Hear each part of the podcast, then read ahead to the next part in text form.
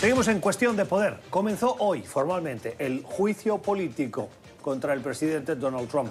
El Senado votó el reglamento que propuso el líder de la mayoría, Mitch McConnell, un reglamento que ha sido criticado por los demócratas y que va a regular el inicio de ese juicio político y que deja la puerta entreabierta a lo que piden los, los demócratas, pero los republicanos no ven muy claro y es la posibilidad de llamar a nuevos testigos.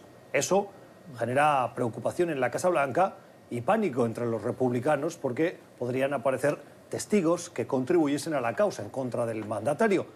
Pero también es una oportunidad para los republicanos para llamar a voces que les gustaría formarse parte de ese juicio, como por ejemplo al hijo del ex vicepresidente y candidato a la nominación demócrata, Joe Biden. Su hijo está involucrado en ese presunto escándalo cuando formaba parte de la directiva de una empresa ucraniana que es el epicentro de todo el juicio político. Hoy hemos invitado en nuestro tiempo de debate, en el que vamos a escuchar las voces eh, encontradas, a dos expertos para que nos ayuden, nos guíen un poco en lo que ha comenzado hoy y lo que viene. Me acompañan Joseph Malouf, es abogado constitucionalista y es analista legal.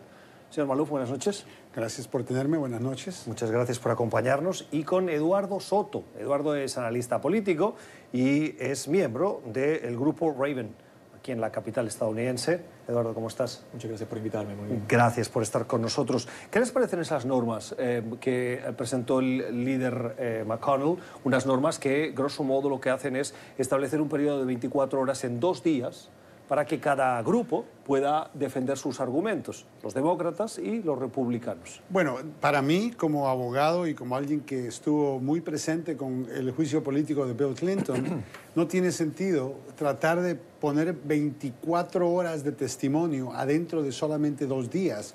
Esas son 12 horas diarias, más los recesos para cenar, para tomar un, pequeño, una pequeña pausa eso podría ser 12 horas, podrían ser 14 horas. No tiene sentido hacerlo, a menos que Mitch McConnell no quiere que los, la Cámara, los demócratas que están presentando los cargos, tengan tiempo para coger la atención del país. O sea, cansan a la gente, la gente se acuesta a dormir, tienen que ir a trabajar, 7, 8 de la noche, después de esa hora nadie va a querer ver esto. Y eso es lo que están haciendo. Yo lo veo como una estrategia más que un juicio justo, como los demócratas han pedido. Esto en un juicio normal, cuando usted va a la corte y el juez dictamina, a usted le puede gustar más o menos, pero no puede hacer mucho. ¿O puede apelar? Mira, no, no puedes apelar. El procedimiento en sí está bajo la jurisdicción del juez, pero el juez también tiene que darte un juicio justo.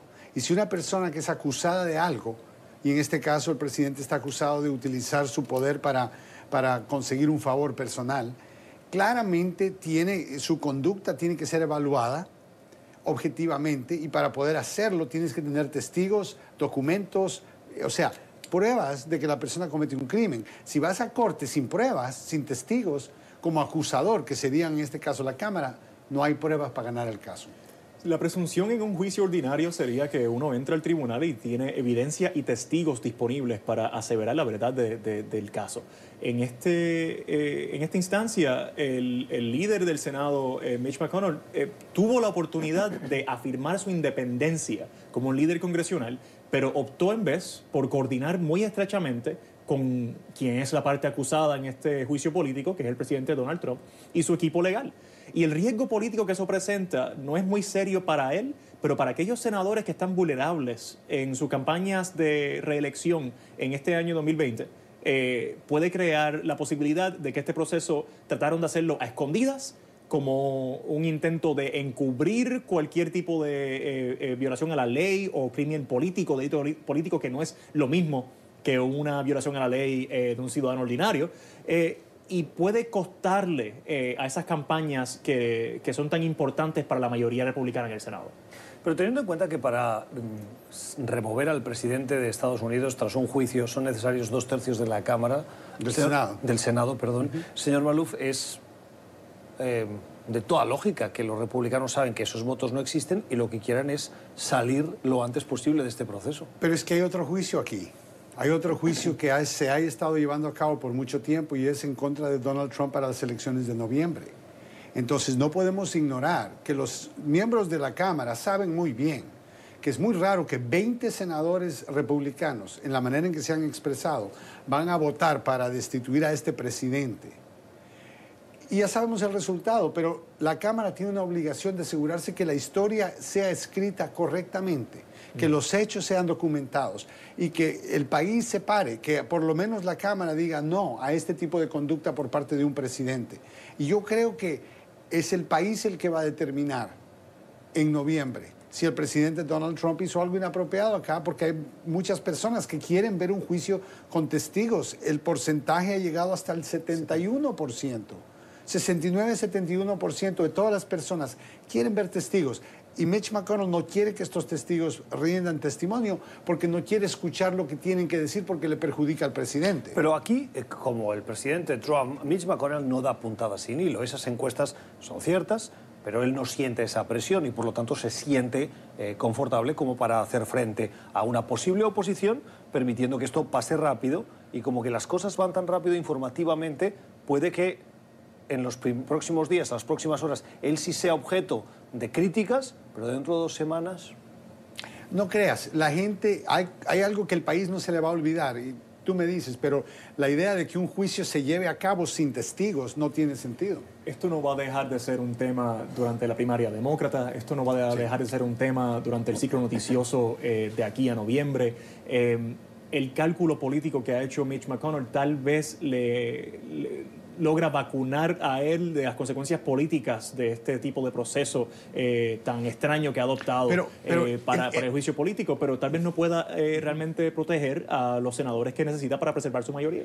Y aunque no pierdan el Senado, ¿no crees tú que el país está observando esto y está diciendo aquel 70 o 80 mil personas que votaron por Trump que causaron que él fuera elegido, ahora ese grupo, que es un grupo pequeño, va a decir, tal vez no? Tal vez no, porque esta conducta de un presidente eh, me hace sentir como que estuviera en Venezuela. Todas las encuestas hasta hoy dan la impresión de que esta elección se va a decidir al margen Así que darle la impresión a cualquier elector que tal vez apoyó a Trump en el 2016, pero tiene eh, guarda reservas hoy, darle la impresión de que se está encubriendo un delito, se está encubriendo el mal manejo de fondos públicos eh, en algo tan crítico como es la seguridad nacional, puede tener un alto precio político en estas elecciones. Y eso es lo que yo creo que puede cambiar el resultado final, que el país diga no, no me gustó que el Senado no lo condenara o no me gustó que el Senado no llamara testigos, sea lo que no les gustó del proceso, puede ser suficiente para que esos votantes cambien. Eso dicho, hemos visto que los senadores que están aspirando a la reelección no son los candidatos eh, y, quienes se están retirando no son los que más probablemente vayan a romper con esa mayoría republicana en estos votos importantes. Eh, son aquellos senadores que están bastante cómodos en sus escaños, senadores como Lisa Murkowski, eh, que a pesar de haber eh, sido derrotada en una primaria republicana en su estado de Alaska, pudo aspirar eh, como write-in de candidata y gente, la gente pudo deletrear su apellido de tal manera que logró ganar la reelección. Cuando usted habla de los senadores que buscarán la reelección, el senador se reelige cada seis años un tercio. Em, cuando dice eso, ¿No cree que esos nombres van a quedar diluidos entre esos senadores que son más de 100? Además, a los que se les ha impuesto silencio, no uso de tabletas, no poder hablar, por lo tanto, no poder hacer ah, lo que, por ejemplo, vimos en un discurso sobre el Estado de la Unión, un grito al presidente Obama diciéndole, usted es un mentiroso, usted mintió, y ese senador, ese eh, congresista pasó a la escena nacional por, esa, por ese comportamiento. Eh, al quitarles esa posibilidad de tener escena pública, hace que su nombre pueda pasar diluido y no tengan que pagar ese precio. Los pueden enajenar cuanto quieran durante este proceso de, lo que es el ciclo noticioso, pero el, público americano y el electorado, el electorado americano va a, rendir cuentas en algún momento. Absolutamente. Uno de los factores que yo veo aquí, que, que muchas personas ignoran, es el hecho de que, aunque estos senadores no pierdan o ganen, el presidente ha decepcionado a mucha gente, muchas personas que él mismo logró ganar durante la previa elección y está decepcionando muchas eh, granjas, eh, fincas ah, y hay otras personas que han sufrido por causa de sus aranceles. Entonces, tienes esto, más un juicio político donde el presidente le está pidiendo a un país extranjero que se meta en las elecciones de esta nación va a ser más que suficiente. Y eso es lo que Mitch McConnell está peleando. Él no está peleando por este juicio. Este juicio ya lo tiene ganado el presidente. Es el juicio de noviembre que creo que, que puede y esa va a ser una dinámica muy interesante para observar. Eh, eh, pensemos lo que queramos pensar sobre la manera en la cual el hijo de Joe Biden, el, el ex vicepresidente, se destacó como profesional en el sector privado y si se aprovechó alguna vez del estatus político y de, alta reputación y acceso que tenía como eh, tener al vicepresidente como su padre, eh, sí le deja un sinsabor a muchos electores el hecho de que esa, eh, esa distracción pueda penetrar este debate político y pueda crear o sembrar escepticismo de que los demócratas tienen credibilidad en estos mismos asuntos en los cuales acusan al presidente. Estamos hoy con Joseph Malouf y con Eduardo Soto conversando sobre lo que ha acontecido en el Senado y el inicio de ese juicio político. Un juicio político que se lleva a cabo en el Senado en el que está presidido por el juez de la Corte Suprema, John Roberts, pero que es el Senado el que hace de jurado. Señor Malouf, eh, frente a las discrepancias que pueden mantener eh, republicanos y demócratas sobre los procedimientos, las normas, ¿el juez Roberts tiene alguna posibilidad de mediar? Absolutamente. La Constitución lo nombra como el juez que va a precedir sobre un juicio. Y lo que vemos de un juez en una posición como la de él es la persona que controla cómo el juicio se lleva a cabo, cómo se está desenvolviendo. Si hay alguna objeción sobre la admisibilidad de alguna prueba, que la presenten y se presente un argumento. Y lo menciono que es muy importante prestarle atención a este proceso, porque hay una posibilidad de que John Bolton, el ex consejero del presidente de Seguridad Nacional, tenga que testificar. Y también hay una posibilidad que los abogados del presidente objecionen su testimonio argumentando privilegio ejecutivo. Y podría ser el juez Roberts, no dos años de litigio en las Cortes, pero en ese momento el que decida si el privilegio ejecutivo protege esta pregunta o no. Porque cada pregunta tiene que someterse a un chequeo si el testimonio es apropiado o no. Y eso es algo que los demócratas tienen que muy inteligentemente planear hacer. Y lo más probable es que el juez presidente eh, John Roberts no quiera interferir mucho con este proceso y que eh, eh, tenga un rol más reservado. No obstante, hay, hay cuestiones de evidencia de posibles conflictos entre posibles testigos, como el equipo legal de Donald Trump, donde tienes portavoces del acusado que también podrían considerarse testigos a los delitos o por lo menos los, hechos que, se incluyen en este proceso. Así que, ¿cómo lidiar, cómo reconciliar estos asuntos? Eh, puede ser que le toque al, juez presidente, pero conociéndolo, eh, hemos visto cómo busca evitar siempre el conflicto político y ser la causa de algún tipo de división o de polarización, eh, muy probablemente decida reservarse, a menos que algo altamente eh, eh, significativo surja. ¿Y esto qué, impacto si hay un puede voto, Perdona, si, si, hay un voto en, la, en el Senado donde hay 50 a favor y 50 en contra, entonces el juez Roberts rompe esa, ese empate. Claro, pero esto es muy interesante porque entonces el juez Roberts hoy se encuentra con un pie en dos causas que él quiere defender.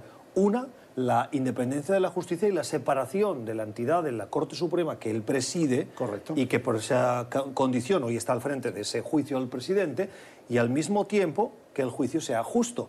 ¿Qué le va a pesar más en un momento dado? Tiene que ser muy cuidadoso porque él nos ha dicho previamente con la ley de Obamacare de que para él es muy importante que el país tenga confianza en el, en el sistema judicial, que crean que las cortes son estables, son creíbles, son lugares serios, que no van a haber eh, trampas ni mentiras. Para mí es un hecho y, un detalle muy curioso que el, juez presidente Roberts haya elegido como tema para sus eh, expresiones a fin de año, que es una tradición de, la rama jurídica, eh, haya decidido tratar de eh, alertar al electorado americano sobre amenazas a las instituciones democráticas del país. Em, porque precisamente en, cuando se expresa el juez presidente sobre estos temas, ya estaba desenvolviéndose el proceso de residenciamiento político en la Cámara. Así que creo que ya estaba contemplando el juez presidente el impacto que puede tener en la salud de la democracia estadounidense un proceso como este. Es la opinión de Joseph Malouf, es abogado constitucionalista, experto legal y el analista político y miembro del eh, grupo Raven, Eduardo Soto, que nos han acompañado. Gracias por sus explicaciones y su análisis. Gracias por tenernos. Puede volver a escuchar este espacio en nuestro podcast en Apple y en Spotify y háganos llegar sus comentarios a la cuenta de Twitter, Cuestión Poder NTN24.